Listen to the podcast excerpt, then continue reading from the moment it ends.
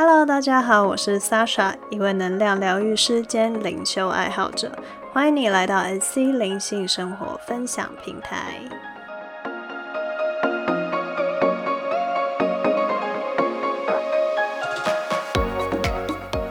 好的，有非常多的个案在咨询的时候，都会用一个形容词叙述，就是觉得目前的自己好像被生活卡住了，或者是在人生的进展上，觉得自己被困在原地，不知道下一步该如何进展，不知道方向何在。所以今天我们就来探讨一个有一点烧脑、需要思考的主题，叫做应该思维。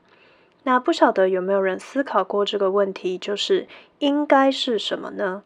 请大家先在脑中想想看，你生活之中最常使用到应该的句子，像是我应该要上班，人应该要爱自己，另一半应该知道我在想什么等等。现在我也想请你想想看，应该这两个字带给你的能量上的感觉，请你闭上眼睛想想。当别人对你说“你应该如何如何”时，你会有什么样的感受？以及你对于自己说“我应该如何，他人应该如何”时的想法？当你想的越深，你可能会发现，你会渐渐的感觉到一点压力和一点点的压迫感，而这个原因来自于“应该”背后的能量，也就是人们自己的期望投射。今天我们就来讨论困住很多人的“应该”的概念，提供给你参考，看你是否也被这个“应该”给困住了。那么第一部分，我们就来讲讲生活之中、人生之中，真的有“应该”的存在吗？简单直接的说，生活、人生之中没有任何“应该”，完完全全的没有。讲到这里，很多人可能会有很多的疑惑产生：怎么会没有呢？有非常多啊，像是我们身为人应该要善待其他人，或者是身为人应该要吃饭，又或者是人应该要睡觉等等的句子，现在可能都会在你的脑袋中浮现。但是在这边想要跟大家说的是，之所以没有应该，是因为所有的应该都建立在一个未来的假设之上。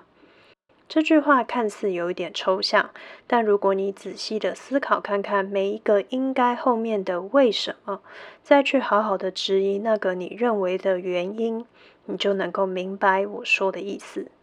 譬如以前面的例子而言，人应该善待他人，为什么呢？因为人都希望被好好的对待。那么真的吗？人一定要好好的对待吗？又或者？人应该要吃饭，为什么？因为吃饭我们才活得下去。那么我们一定要活下去吗？也只有吃饭这个方式可以让我们获得能量吗？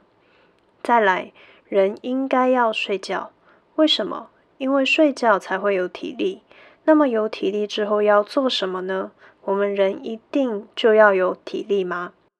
以上的例子，经过我自己反复的思考过后，加上问问身边的人，我发现所有的应该都建立在当事人的一个假设、一个通论、一个统计结果、一个未来，都不是当下本身。换句话说，当下并不存在应该，应该只是一个投射。而会想讲这个的原因，也是想让大家明白，生活中那些很常困住你的应该，其实都只是一个假象而已，很多都是集体无意识的投射，更有很多是你个人的期待。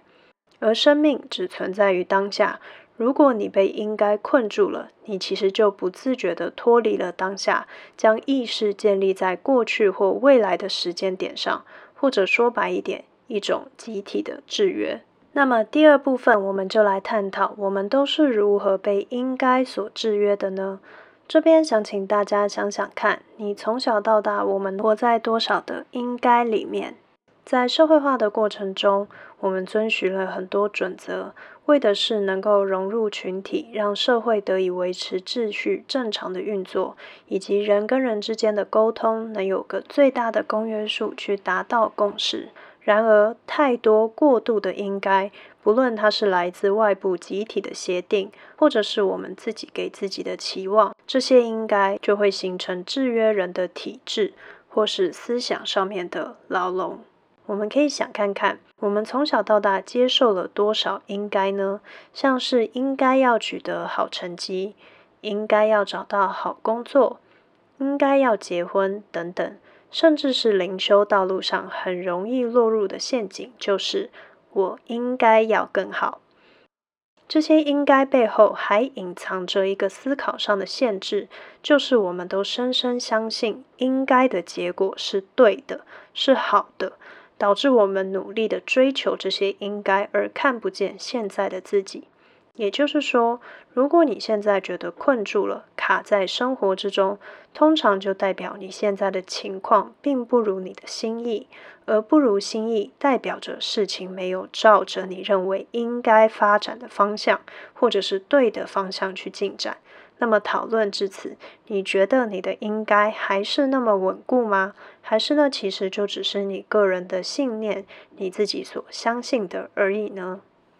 那么第三部分，我们就来讲讲，那如果是这样的话，我应该怎么办呢？今天讨论这个主题，其实并不是为了让大家从此以后失去秩序，或者是变成一个反社会的人。而是你可以透过这个视角去发现，其实，在一定的生活行为之外，有很多我们无意识的行动，其实都来自于我们过度相信一些集体人类所相信的应该，导致我们渐渐的迷失，甚至不知道自己为什么会被卡住。除此之外，我也想讲的一点是。在我提出应该思维这一点以前，很多人其实就已经感觉到了。只要你曾经感觉到迷惘过，你很有可能就中过应该的陷阱。以下来举几个例子：第一，你小时候可能听过要好好念书、找个好工作，人生就会幸福之类的话语，但是却不知道为什么觉得浑身不对劲，而且充满了不安全感。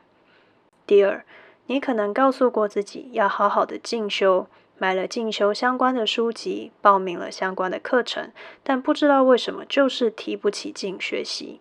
第三，你可能一直想减肥，获得一个更好的身材，因为这样就会有人喜欢自己，但不知道为什么就是无法减低自己的食欲，每一次减肥都以失败告终。以上的例子是想让大家看见，在你迷惘、挫折的事件之中。往往存在着应该的思维。以上述的三个例子而言，很有可能就是：第一，你认为好学历应该是一个未来的保障；第二，你认为进修了应该会让自己过更好的生活；第三，你认为瘦身应该会让自己更受欢迎等等。这些例子想在这边说明，并不是想要否认任何人的努力，或者是因果关系的存在，只是想要让你看见，缺乏反思的应该思维，在某种程度上会让你无法接受现在的自己，再加上他们又并非绝对的真理，所以常常会让人不清楚自己到底该怎么做，陷入卡关。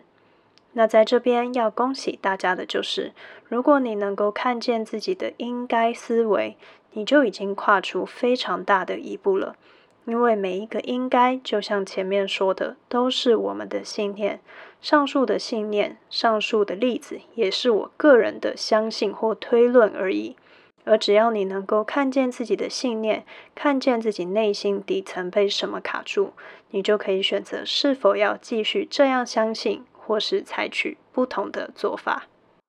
物理学家爱因斯坦曾经说过：“疯狂的定义就是一直重复相同的事情，却期待着不同的结果。”有的时候，在自我成长的道路上，我们会很容易陷入僵局，就是因为我们太过相信自己的大脑，以为自己所认为的全部都是真理，跳脱不出思维的框架。而应该就是一个你可以自我觉察的关键字。所以，今天我们来为大家统整以上讨论的应该思维的陷阱。第一，生活之中真的有应该吗？答案就是并没有。所有的应该都建立于一个我们所相信的假设之上，而正因为假设只是一个信念，就代表它其实并非是真实的，只是我们个人的投射。第二，那我们又是如何被应该给捆绑住的呢？这里你不妨思考看看，从小到大你生活的各个面向，不论是集体意识，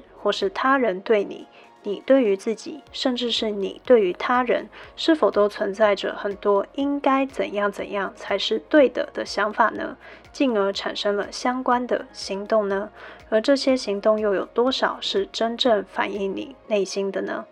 第三，在看见自己被什么信念卡住之后，就是你选择的时机了。今天所讲述的应该思维，并不是要让大家从此不知所措，不知道该如何生活，而是提供一个让你可以更清醒活着的观点，通透的去选择自己内心真正想要的道路。再强调一次，人没有应该要是什么样子，请反复的复诵这个句子，找出自己思想上的僵硬点，靠着自己的力量，你就可以跨越目前的卡关，充满弹性的重新塑造你的人生。好的，今天的分享到这边结束。如果你喜欢我的内容的话，欢迎订阅我的频道，或是到 Facebook 上搜寻 SC 灵性生活，或是在 Instagram 上输入 Sasha Chen 底线 SC S A S H A C H E N 底线 SC 来跟我进行分享交流。非常期待认识你哟。那我们下次见，拜拜。